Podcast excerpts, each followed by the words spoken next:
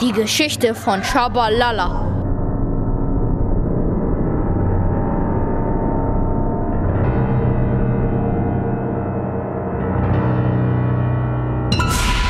In Südkorea, in der Provinz Shabalala, in der Nähe von den berühmten Berg Shabalala, in der Stadt Shabalala, das Hot- Parkhotel Shabalala. Dieses Hotel ist total zerfallen und sieht aus, als ob es mehrere hundert Jahre alt wäre. Es sah aus wie das Schloss von Dracula, bloß ein paar Jahrtausende älter. In der Eingangshalle waren über 1000 Kerzen. Und sie sahen aus, als ob sie dann seit ta 1000 Jahren brennen würden. Und über der Eingangshalle hang ein schwarzer, mit toten Köpfen verzierter Kronleuchter.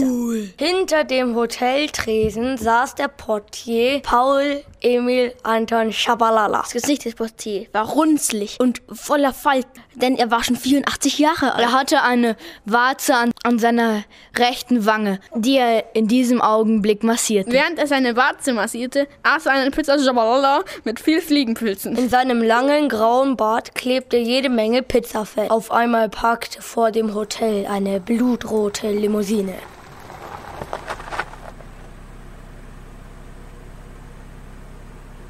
Aus dem Auto stieg ein Mann mit einem Schabalala-Mantel in schwarz.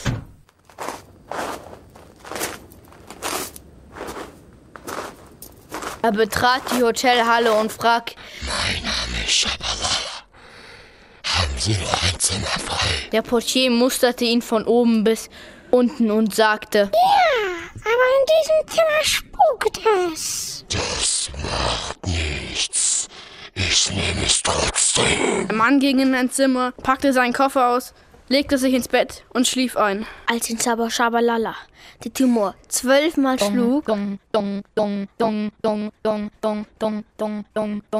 wachte er wieder auf.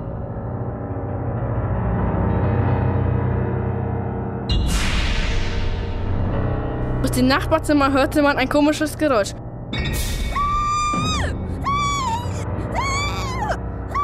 Der Mann merkte, dass er dringend aufs Klo musste. Er stand auf und ging auf die Toilette. Er setzte sich aufs Klo. Und dann hörte er eine merkwürdige Stimme. Ich sitze unter dir und sauge Blut von dir. Der Mann erschrak sich zu Tode und sprang aus dem Fenster.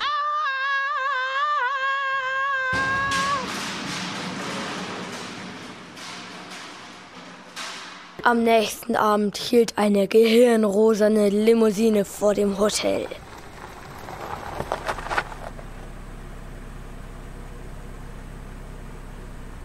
Ein Mann in einen gehirnrosanen Schabalala-Anzug stieg aus dem Auto raus und betrat das Hotel. Er ging zu dem Portier und sagte, Alle Shabalala oder was? Der Portier entgegnete, Was kann ich für Sie tun? Haben Sie noch ein Zimmer frei? Ja, aber in diesem Zimmer spukt es. Das ist mir egal. Ich nehme es trotzdem. Der Mann betrat das Zimmer, packte seinen Koffer ein und legte sich neben das Bett. In der Nacht schlug die Turmuhr von Shabalala wieder zwölfmal. dong, dong, dong, dong, dong, dong, dong, dong, dong, dong, dong, dong. Der Mann schreckte aus dem Schlaf.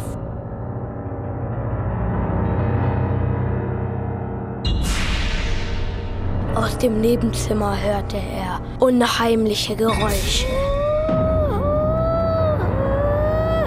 Er merkte, dass er auf die Toilette musste. Kaum saß er auf dem Klo, da hörte er, Ich sitze unter dir und sauge Blut von dir. auch dieser Mann erschrak sich zu Tode und sprang ebenfalls aus dem Fenster.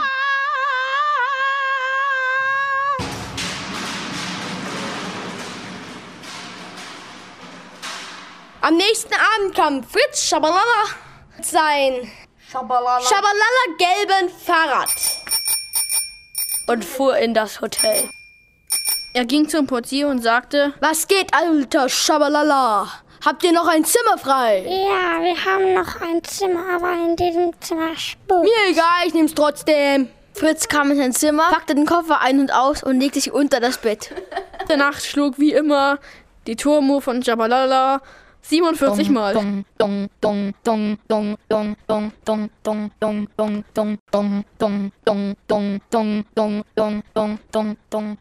Fritz Schabalala merkte, dass er aufs Klo musste. Er ging in die Toilette und setzte sich auf die Toilette. Da hörte er eine Stimme. Ich sitze unter dir doch Blut von dir. Fritz meinte nur cool, ich sitze über dir und brauche Klopapier.